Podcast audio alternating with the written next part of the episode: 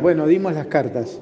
La próxima mano se juega eh, la semana que viene o la otra cuando nos den fecha paritaria y pongan sobre la mesa las propuestas que tienen que traer.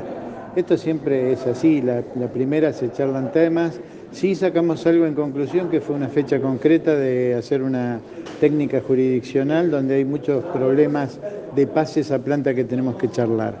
Eh, de todos modos, eh, bueno, ahí queda, a mí me queda me falta sabor a la, comida y a esta reunión, pero bueno, es así, siempre fue así. Y otra cosa que hay que tener en cuenta, yo personalmente eh, no estoy tan en contra de lo que es la cláusula gatillo, porque la cláusula gatillo va sobre los meses. Ahora si van a ser tramos más cortos, bueno, puede ser que ahí charlemos diferente. Pero la cláusula gatillo no es tanto como dicen ellos que no, no nos benefició. Pero bueno. Eh, charlaremos. Estamos a la espera de la próxima reunión. ¿Desgasta juntarse tantas veces durante el año? Quizás la cláusula de gatillo solucionaría también ese, inconveniente. Bueno, esperemos lo que proponen. Nosotros traeremos nuestros análisis a todo esto y veremos cómo sigue. Yo creo que eh, cuanto más reuniones haces, más te desgasta, lógicamente. Cuando vos haces cosas concretas, ya a fin de fiesta y se terminó el cuento y seguís ese lineamiento. Pero cuando a cada pregunta tuya van poniendo algún palito en la rueda, es como que sale diferente. Este encuentro me imagino que también se habrá hablado acerca del paro que han realizado ustedes eh, sobre las guardias pediátricas. Lo hablamos, eh, yo lo hablé un poquito por el costado porque va a ir a la técnica, pero todavía no logran entender algo importante.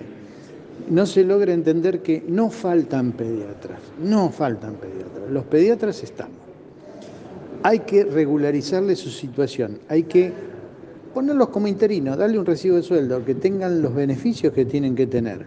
Porque no es lo mismo que vos, que estás titular o interina en tu cargo, cobres 100 y yo que estoy como eh, contratado, precarizado de la peor forma, cobro 60. Pero a su vez a eso tengo gastos. ¿Eh? y vos tenés jubilación y tenés aportes sociales y otras cosas. Hay que darle el marco legal a esa historia y pediatras, y si querés te los traigo en carretilla, porque ya los muchachos están subiendo la carretilla para que los nombren, pero es una decisión política que la tienen que entender. Más adelante van a faltar pediatras, van a faltar pediatras, clínicos, tocoginecólogos, van a faltar todas las especialidades, pero no no es tentador. Hoy digamos, más allá de la vocación, lo económico es un paso importante para nosotros porque vivís de esto. Entonces veremos cómo seguimos con esta historia. Y bueno, este, le doy la palabra a mi amigo Diego, que acá lo tenemos. Los profesionales de la salud también tienen una enorme cantidad de trabajadores precarizados. ¿Eso lo pudieron abordar o, digamos, pasará también a próximas reuniones técnicas? Sí, hay una primera cuestión que esos trabajadores precarizados no cobraron todavía los aumentos del mes de diciembre. Estamos trabajando en febrero y los acuerdos de paritaria anterior todavía no han sido pagados. Son 2.100 que hoy si vas, como dice acá Néstor, vas a la guardia del, Hospital Alasia, del Iturraspe, del Cuyen, esos compañeros están cobrando a sueldos y a valores del año pasado. O sea que dejamos planteado, el gobierno informó que estaría pronto a pagar, si no seguramente va a haber alguna medida de parte del conjunto de los gremios.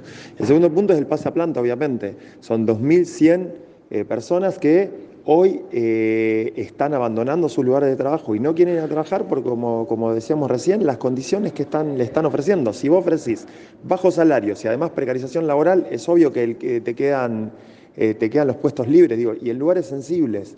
y después que en la paritaria hay que cambiar algo, no, no tiene que ver solamente con un 1, 2, 3% más de aumento de salarial. Digo, hay que cambiar cuestiones de raíz. Hoy, digo, decíamos esta mañana, acá cerquita en San Justo no se hacen más prácticamente nacimientos porque no hay eh, anestesiólogos, porque no hay tocoginecólogos. Y si hoy tienes que hacer una derivación desde San Justo, no estamos hablando de una derivación, tienes que esperar una hora para que venga un móvil, eh, vaya a buscar un móvil desde Crespo, porque en, ese, en el hospital de esa, de esa ciudad no tenés funcionando ni siquiera el móvil porque está roto. Eso se traslada en todos los lugares de la provincia, los centros de salud que se inunda con rata, con basurales en la puerta, como fue el reclamo de ayer en la ciudad de Rosario. Hoy la Dirección de Salud Mental está en la puerta del hospital de Granadero Baigorrias haciendo un corte de ruta por eh, que han dejado eh, sin trabajo acompañantes terapéuticos justo en un momento en el cual el consumo problemático de sustancia, la violencia está regada en la provincia, en vez de poner más cargo, digamos, en salud mental que uno de los problemas fundamentales, hoy lo sacaste. Estamos ante innumerables problemas que se resuelven con inversión en una provincia que tiene los recursos como para poder eh, solventar justamente lo que se necesita.